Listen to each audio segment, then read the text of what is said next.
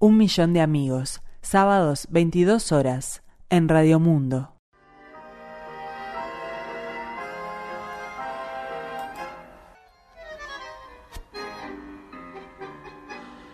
San Prudencio de las Sierras, junio de 2021.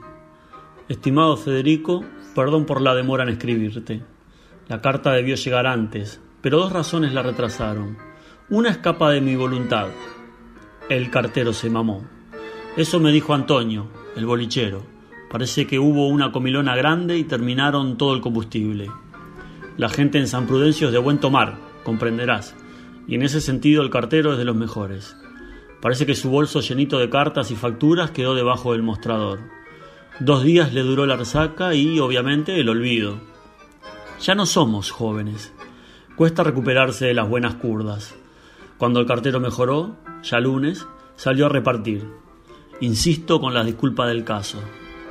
Te escribo desde lo de mi viejo porque en la casa de mi padre renace el tiempo y flotan panaderos cuando el mirlo se detiene, oscuro, pleno, infinito, para cantar ahí donde se posa la vida. Entre un pino y un timbó aguarda paciente la distancia entre el vacío y la maravilla. Al lado del bote de madera hay un martes confiado. Todo puede suceder, dice.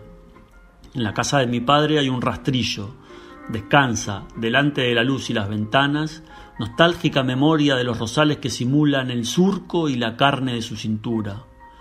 No hay mago de Oz, pero sí una regadera amarilla, parte del hombre de hojalata, viva, como las despedidas, capaz de resucitarnos con dos gotas de ayer y cuatro de viernes.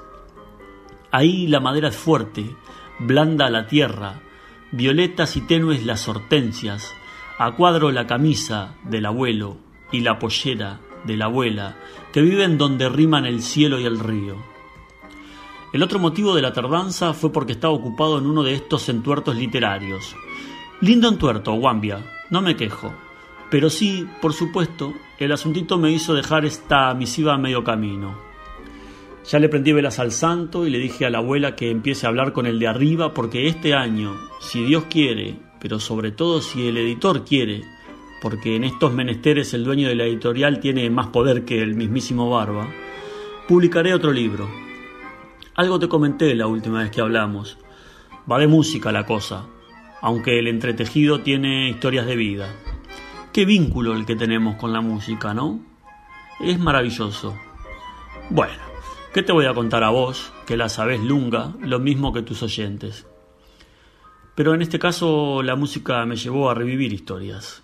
Primero que nada, a contar algo que no viví, porque el disco en cuestión salió varios años antes de que yo naciera. Un discazo, por otra parte, del que dicen los que saben que es el mejor de la historia de la música uruguaya. No sé si será para tanto, che, pero bueno, parece que sí. Más allá de eso y de la investigación que me conllevó, me di cuenta de que varias canciones están metidas en momentos claves de mi vida, tanto en Uruguay como en Euskadi, cuando viví el exilio post-crisis del 2002 en ese lugar del mundo donde me rebautizaron Mincho. No te adelanto más sobre las futuras páginas, pero prometo hacerte llegar un ejemplar, eso sí, cuando el cartero y sus juergas se lo permitan. Acá en San Prudencio es la tarde deseada las manos de una hermana que no paran de cebar mate, la siesta de la otra. El árbol no puede con las rosas, la cúpula de la iglesia que qué sé yo, los ladrillos de la época colorada, una pared blanca o gris amarillenta soporta una banderola que respira lo que puede. En el tendedero sin expectativas una toalla testigo de hoy. El calzón limpio de la noche en que mi abuela, la madre de mi madre, habilitó las músicas de este acordeón en do mayor un instante. Quedé pensando en Alfredo, así se llama el cartero. Es un personaje de San Prudencio. Capaz en otro momento te cuento más sobre él. Es que Alfredo da para un cuento, ¿viste? La última vez que, que lo vi me contaron la que hizo, que fue llevarle la citación para la selección juvenil a un pibe que no era. Te querés matar. La madre recibió la carta y esperó a que el gurí volviera al liceo para darle la noticia. El botija no pudo ni dormir la siesta de la emoción. Cuando llegó a la práctica con el bolsito hecho, lo miraron raro. El DT, el DT directamente ni lo observó. con el pucho mordido en el costado y la vista hacia la tribuna, le preguntó, ¿Usted qué hace acá? Pobre ingenuidad. No era el García convocado. Alfredo, mamado hasta las patas, al ver el sello de la Liga Vecinal de Fútbol, llevó la carta a la casa de la vaca García, suponiendo, suponiendo de que se trataba de algún homenaje al gran ídolo del pueblo, o que era para alguno de sus hijos, y ya que lejos estaba de ser lo que era, convocar al combinado local a un puber X García de apellido. Hasta en el diario salió el caso y Alfredo lo sumariaron. Pero, ¿qué le hace una mancha más al tigre si este hasta le ha mandado cartas al guampudo en vez de al amante, por no decirte que una vez le llevó una carta al mono que tienen en el zoológico? En fin, es mundial el cartero. Te dejo. Voy a seguir laburando unos papeles porque estoy armando un poemario sin intenciones. ¿Vos sabés lo que es el céfiro a propósito?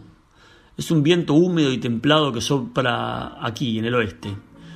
Hoy está bien intenso en San Prudencio y lo siento como cuando era niño.